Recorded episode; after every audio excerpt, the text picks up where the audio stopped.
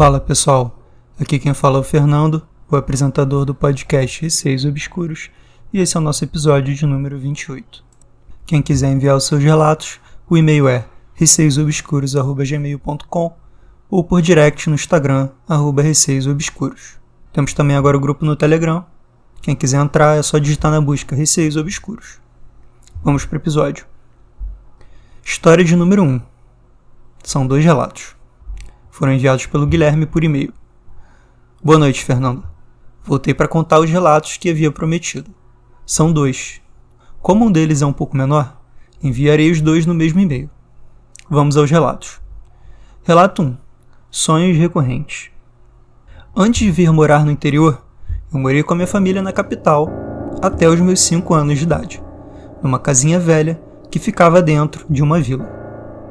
Essa casa ainda nos pertence e nós ficamos lá sempre que temos que ir à capital.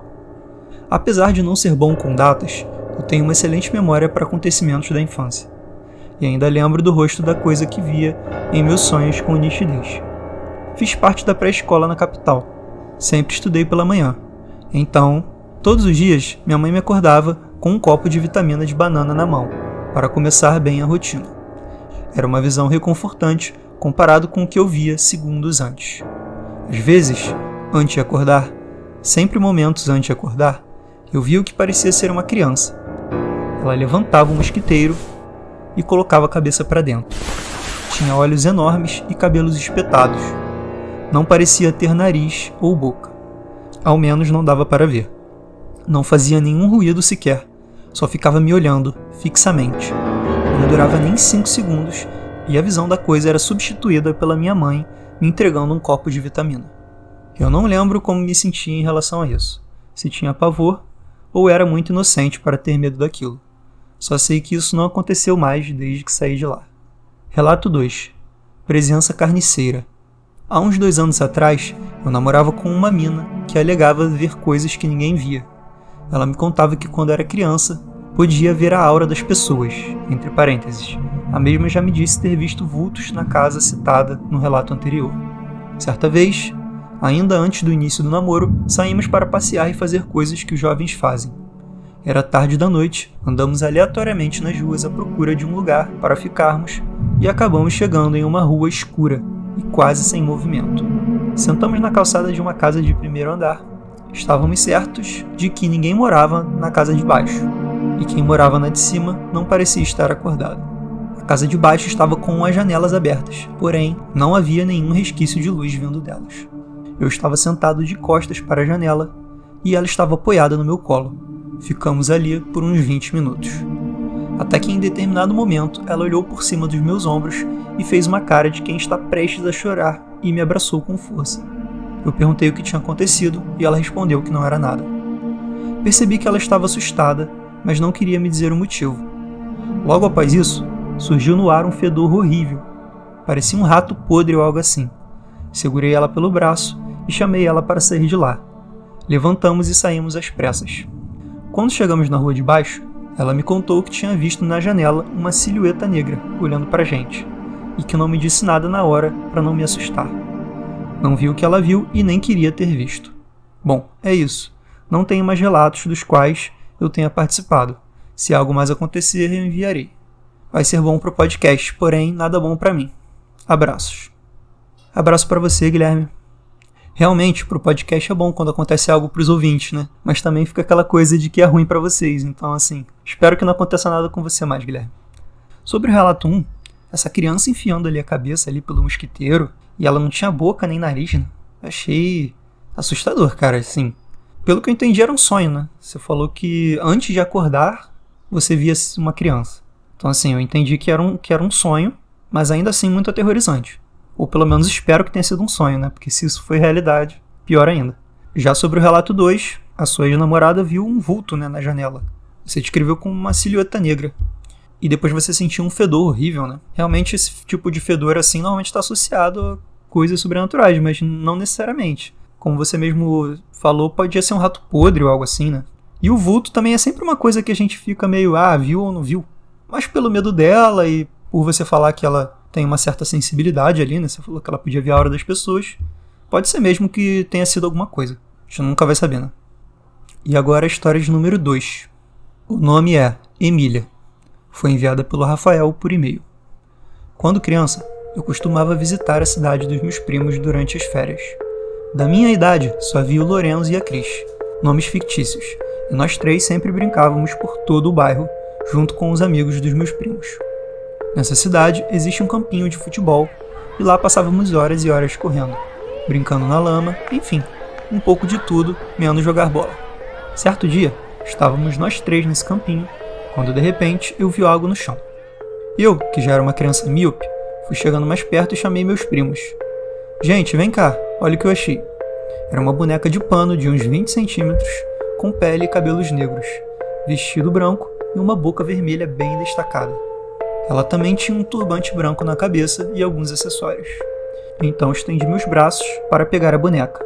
Olha só, é uma boneca vestida de baiana. Pega para você, Cris. Quando meus dedos estavam a alguns centímetros de tocar a boneca, Cris me interrompe. Não pega, não é uma boneca baiana. Gritamos de espanto, mas logo em seguida, Lorenzo sugeriu: Vamos jogar pedra nela. Nossa, gente, péssima ideia, né? Mas criança. Então nos enchemos de coragem, cada um de nós pegou uma pedra. Lorenzo foi o primeiro a jogar a pedra, um tiro certeiro bem na barriga da boneca. Comemoramos. Cris foi a próxima, e mais um tiro certeiro, dessa vez na cabeça. Mais uma vez celebramos. Agora era minha vez, porém antes de jogar, eu notei algo estranho. A boneca estava chorando? Sim, lágrimas estavam saindo dos olhos da boneca. Nós ficamos surpresos, mas isso só me impulsionou a tirar a minha pedra e acabar com aquilo, seja lá o que fosse. Então joguei a pedra, atingindo-a no braço e o cortando fora. E para nossa surpresa, o braço estava sangrando. Dessa vez não teve como, saímos correndo e gritando até chegar na casa dos nossos avós. Minha prima disse que após o braço ter sido cortado, vários grilos começaram a sair da boneca, mas disso realmente não me lembro, então não consigo afirmar. No outro dia, fomos até o campinho e a boneca já não estava mais lá. Às vezes me pergunto se a boneca era amaldiçoada como uma espécie de Annabelle, ou se era uma boneca de voodoo.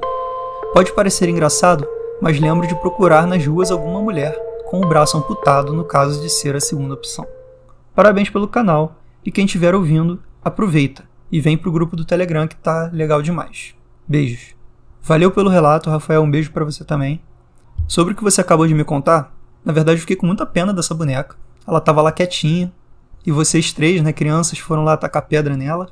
Eu acho bem surreal que a boneca tenha sangrado. Acho que era mais provável que alguém tivesse colocado alguma coisa dentro dela, né, que quando vocês tacaram a pedra, explodiu ali, talvez alguma tinta vermelha. E acho mais improvável ainda ter saído o grilo, né? Que nem sua prima disse. E você mesmo também não lembra, né? Dessa parte do grilo. Então, assim, até aí é só o que ela disse mesmo, né? Uma criança ali já assustada ali com aquilo que estava saindo da boneca. Coisa vermelha, né? Seja lá se fosse sangue mesmo. Se algum ouvinte aí tiver alguma ideia do que foi essa boneca, por favor, me conta ali por direct que eu conto pro Rafael, pra gente sanar essa curiosidade.